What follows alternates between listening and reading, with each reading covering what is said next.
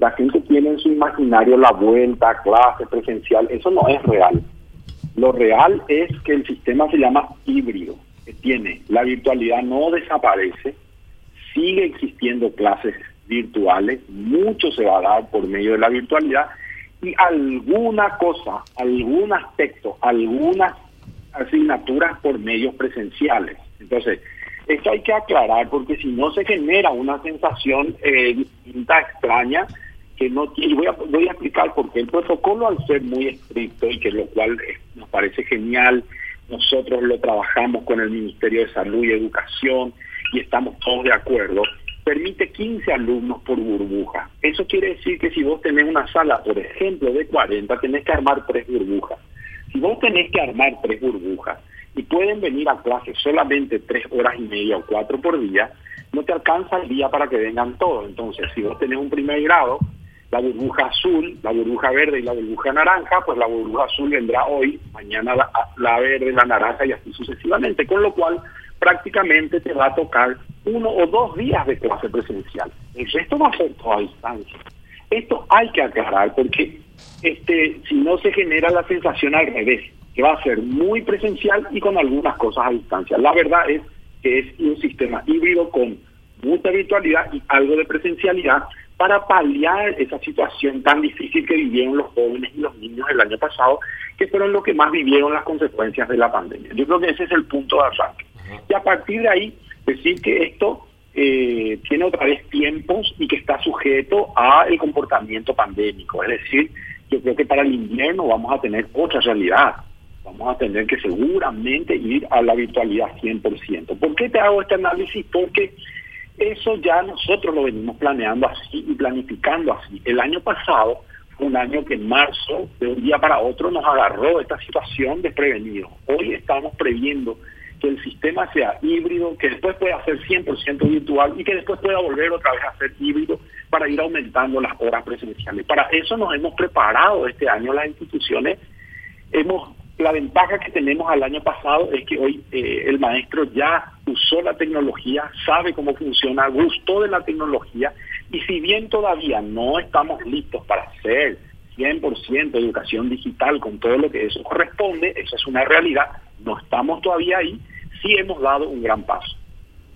Entiendo, Luis. Ahora, en lo que respecta eh, fundamentalmente a, hay, hay, colegios, hay colegios en los cuales no van a necesitar este sistema de tener tres burbujas, por ejemplo, en una sala de clase de 40 alumnos. Hay colegios que tienen, por decirte, 20 alumnos en una sala, de los cuales más de 5 van a elegir el sistema virtual y los demás el sistema presencial. En ese caso, que exista la posibilidad que esté abierta a que puedan todos estar presencialmente, irían eh, más a menudo. Sí, sí, eso es cierto también, Quique, tenés toda la razón. Hay colegios que van a poder hacer, es más, hay colegios que a lo mejor se pueden pegar el lujo de hacer presencial. Eh, ahora, son los menos, son excepcionales y también hay que tener en cuenta que no pueden el tiempo de permanencia en el colegio. Tampoco es una jornada muy larga la que se puede tener, si bien se pueden quedar a almorzar, porque el protocolo ya contempla ahora la posibilidad del almuerzo, etcétera. Eh, yo, yo creo que igual siempre hay ciertos cuidados y ciertas restricciones que, se van a tomar. Por ejemplo, en ese mismo colegio, vamos a suponer en el imaginario que son eh, pocos y que pueden ir todos los días, también está pensado que se pueda pensar escalonadamente. Entonces, eh, un grupo empieza a las 7, otro grupo arranca a 7 y media y otro grupo arranca a las 8. ¿Para qué? Para posibilitar una entrada ordenada, para posibilitar el que puedan hacer los protocolos y cumplir con los protocolos de, higiene y de inicio.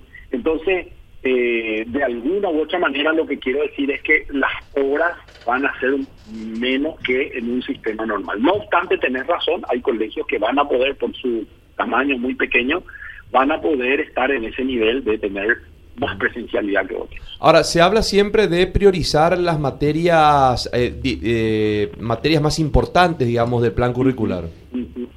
Así mismo, se trata de priorizar las que le llamamos instrumentales, es decir, aquellas que son necesarias para otras. Por ejemplo, leer, comprender la lectura. Es fundamental porque si vos no comprendes, no puedes desarrollar estudios sociales, no puedes desarrollar ciencia. Imagínate que tiene que leer las células y no comprende lo que lee.